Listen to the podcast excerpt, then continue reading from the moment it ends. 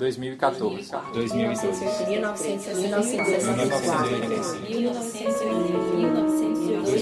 1910. 11 de maio de 2017. Esse é o Histórias ao Pé do Ouvido, podcast do Acervo Recordança, que nessa temporada se propõe a conversar com artistas da dança do Recife através de entrevistas concedidas ao Acervo no ano de 2016. Nessa segunda temporada, o Histórias ao Pé do Ouvido retoma questões da temporada passada, realizada lá em 2014. A ideia é atualizar e provocar uma nova discussão da dança que se relaciona com a realidade de hoje. Essa temporada conta com o incentivo do Fucultura, Secretaria de Cultura e Governo do Estado de Pernambuco. Eu sou Marcelo Sena. E eu sou Elis Costa. E a gente vai falar hoje é, sobre como a sociedade vê o profissional e a profissional da dança, se há preconceitos e de que natureza esses preconceitos são. Para esse episódio de hoje, a gente entrevistou Alexandre Macedo, Jefferson Figueiredo, Liana Gesteira, do coletivo Lugar Comum, Giordani Gork, que também é conhecido como Kiran, Marília Hammer, da companhia Arte Folia, e Marcelo Sena, da CIA, etc. Pra gente começar o episódio de hoje, queria falar com o Alexandre aqui. O Alexandre, você já sofreu preconceito por ser bailarino? Já, não, não, muitas vezes. Muitas vezes. Inclusive de amigos, né? Do bairro. Porque quando, quando eu começo, eu tenho 19 anos. E no, no bairro que eu morava, eu morava num, num subúrbio, né? No Jordão. E então, quando descobriram que eu dançava, eu fui taxada. Eu passava, levei curra mesmo. Ah, viado! Mas já dançou hoje? E o balézinho faziam posturas de balézinho quando eu passava, né? De balé clássico, zonava com minha cara. E eu jogava futebol, eu jogava voleibol. E depois eu não fui esquentando muito com isso e fui fazendo e eles foram diminuindo ao ponto de parar. E depois eu comecei a trazer a dança para o meu bairro. Né? Eu comecei a, a dar aula brincando né, para meus amigos. A gente brincava, era a época de John Travolta, né? Era em balos de sábado à noite. Então a gente se reunia em assustados. Eu começava a montar coreografia com os bof lá, com todos os, os héteros, os héteros com suas namoradas dançando. Ia ter festa de aniversário, a gente fazia uma coreografia para o aniversariante, de presente para ele. Então a gente tinha já uma comunidade. Isso foi abrindo muito. Hoje a gente vê completamente diferente. A gente vê muito heterossexual dançando, né? A gente tem muito amigo bailarino, casado com filho. Não estou dizendo que casado com filho não seja também do babado, mas que a gente sabe, que a gente conhece as pessoas e sabe quem gosta do que e quem não gosta. O que me surpreende muito também são muitas mulheres assumindo esta homossexualidade, né? Eu digo assim, não só eu, eu digo na dança, que é o ambiente que eu vivo, mas a gente vê no mundo né, no mundo, nas artes, na, no teatro, no, no circo, na, na, muitas amigas que a gente não tinha essa certeza, né, e ver as pessoas se abrindo. Ô Jefferson, você que começou a dançar quando era bem novo, né? Geralmente os homens começam mais tarde, eu mesmo comecei com 19 anos, né? Como é que era para você assim nessa fase? Já rolava algum preconceito contigo? Logo no começo eu ficava meio assim, tipo, na escola. Ai, é, lá vem o menino. E eu dançava com palhaço de chocolate, ou seja, na moral, era pesado o negócio. Era babado. A pessoa dançar com para o chocolate no bar. era babado. Mas enfim, tipo, eu tava nem aí. Eu tava, oxi, eu tava lá, danço, danço mesmo. Tô nem aí. Porque eu pensava, meu irmão, em casa eu, era, eu sempre fui de boa, assim, tipo, meu, meu pai, minha mãe não teve problema nenhum, meu pai nunca teve problema nenhum, tipo, sempre me, os dois me estimularam a dançar, não sei o que lá, não, não. Aí que bom, na cabeça deles independe as coisas, né? Tipo, tanto faz. E aí, tipo, eu nunca tive problema nenhum. E como, tipo, meus avós, minhas tias, minha irmã, todo mundo de casa era de boa, assim, ah, tem nada a ver, não sei o que lá. Tipo, minha irmã também dançava. E ela não era puta por conta disso. E aí, tipo, os dois dançavam, depois minha irmã parou, eu continuei. E aí, tipo, em casa eu nunca tive problema nenhum. Li que a gente ouviu aqui é, Jefferson e Alexandre falando das dificuldades, né, de de serem rapazes, serem homens e, e, estarem inseridos como profissionais da dança. E tu acha que enquanto a gente como mulher tem alguma vantagem sobre isso que, que é anulado o nosso gênero, a, a, os preconceitos que a gente já sofre sendo mulher? Enquanto mulher, eu acho que já tem uma questão mesmo cultural assim muito forte, né? Que sim, sofrer preconceito por ser mulher já sofri, mas sem sem as pessoas terem o menor entendimento de que elas estão fazendo até qualquer tipo de preconceito, porque para algumas pessoas isso já é culturalmente tão forte. E o que eu acho que é, para mim tem é, contribuiu assim, tem contribuído é, é esse lugar da voz assim.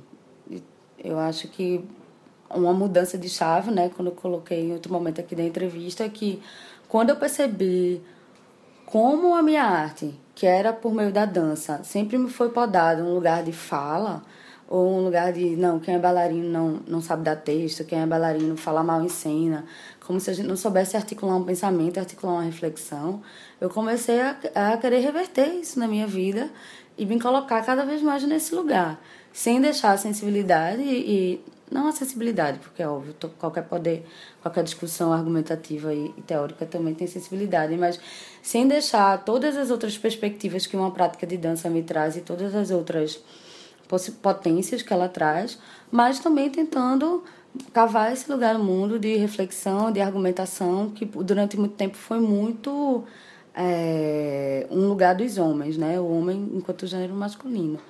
Isso para mim é, foi um empoderamento, assim, poder estar discutindo ideias e pensamentos, é, argumentando com essas pessoas. E em alguns momentos, sim, vi né, um certo preconceito das pessoas acharem que mulheres não têm direito nem espaço para falar. Mas eu nunca me coloquei no lugar de me calar e me vitimizar. Às vezes me calava, mas não me vitimizava. Eu deixava.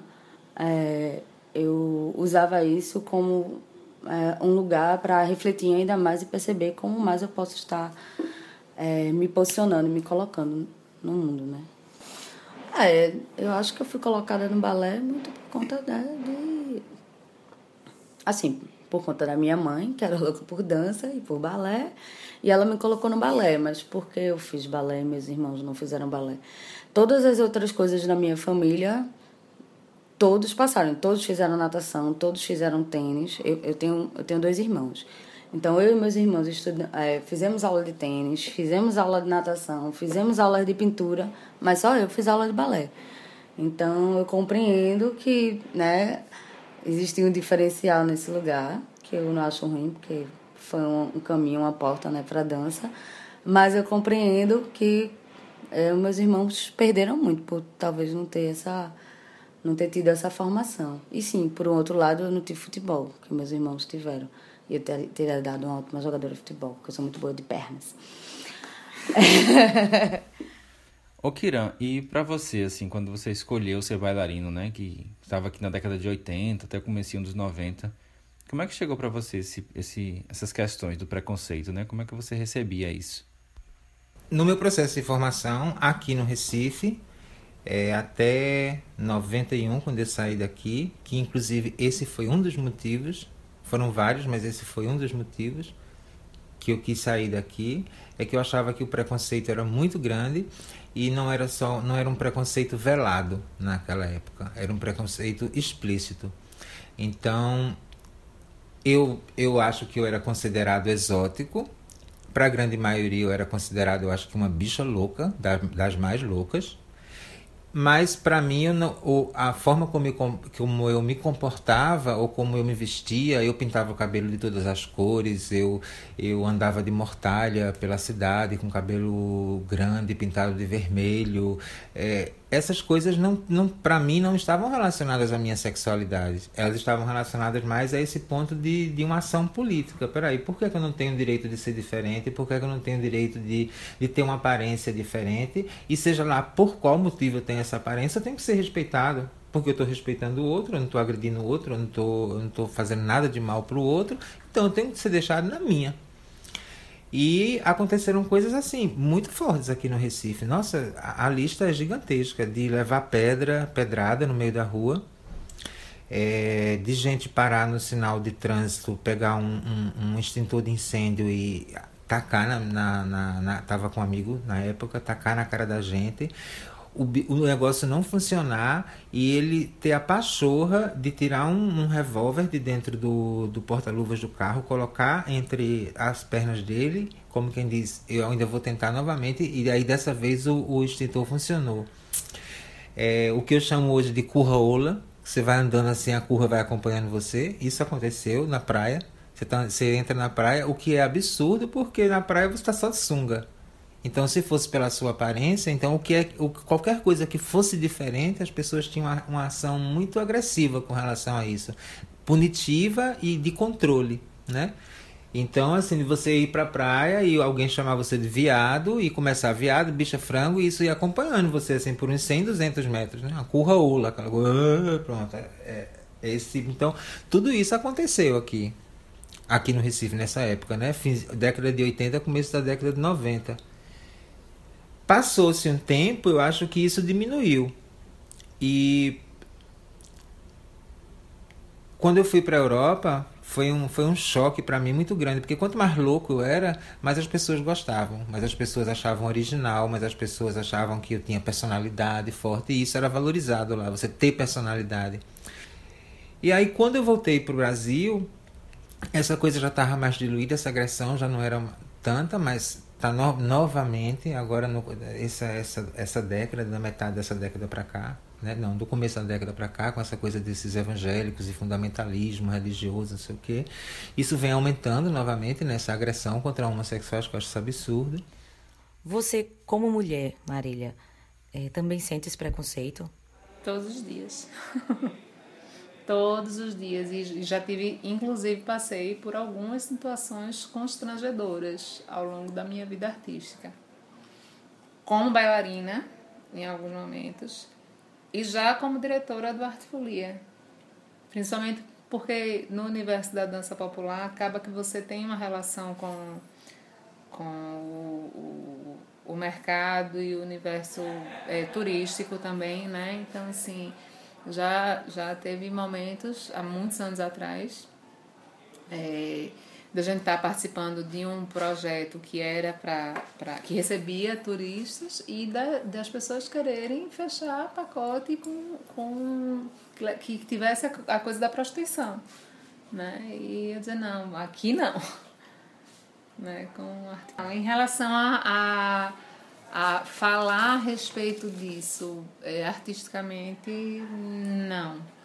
É, mas tem uma coisa do, do, da necessidade do reconhecimento. Então, assim, eu acho que, que faz parte também, é, me move através da militância, que o espaço do artista da dança ou do profissional que escolhe desempenhar qualquer função que seja na área de dança, ele seja reconhecido pelo trabalho que ele faz. Então, eu acho que é uma, é uma outra forma de você, é, de alguma forma, problematizar a questão e criar um espaço para a transformação dessa dificuldade que é a gente existir como artista.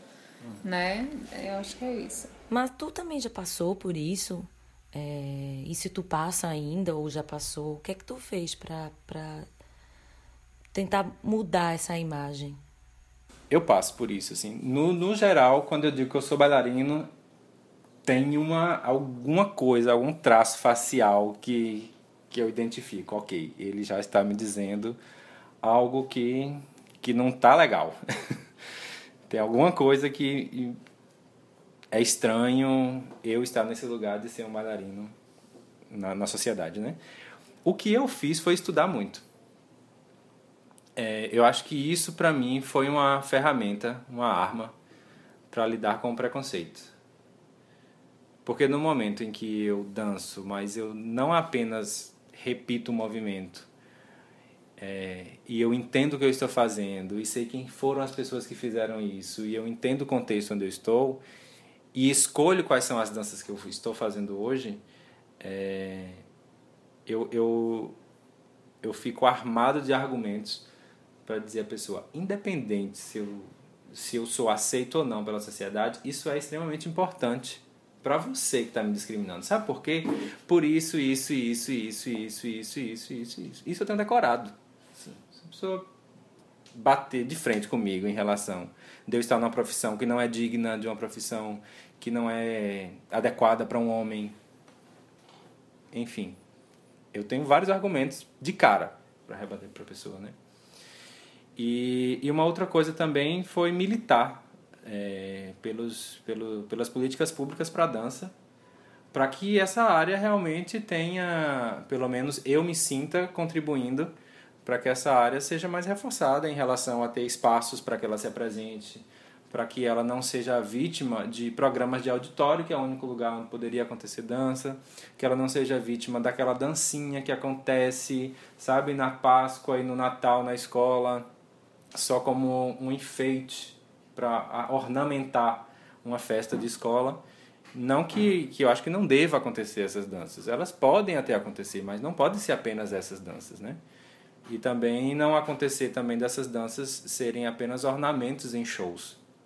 Né? Tem um outro lugar de dança que é o que eu defendo e, e de uma certa forma a minha contribuição tá também está entendendo sobre o que é política pública, como dialogar com políticos em relação a isso, para construir um ambiente profissional e de conhecimento também. Né? Chegamos ao fim de mais um episódio da segunda temporada do Histórias ao Pé do Ouvido, podcast do Acervo Recordança. O Histórias ao Pé do Ouvido conta com as seguintes pessoas em sua ficha técnica: Coordenação: Elis Costa. Pesquisa: Ailce Moreira, Elis Costa, Ju Breiner, Liana Gesteira e Marcelo Sena. Produção: Taína Veríssimo. Captação de áudio e edição: Marcelo Sena. Entrevistas: Ailce Moreira, Elis Costa e Marcelo Sena. Arte gráfica: Yara Sales. Apresentação: Elis Costa e Marcelo Sena. Realização: Acervo Recordança. Para ouvir mais episódios dessa temporada ou da anterior, acesse pelo nosso site www.recordanca.com com.br E você também pode encontrar esse podcast no iTunes e no SoundCloud. É só procurar por Histórias ao Pé do Ouvido.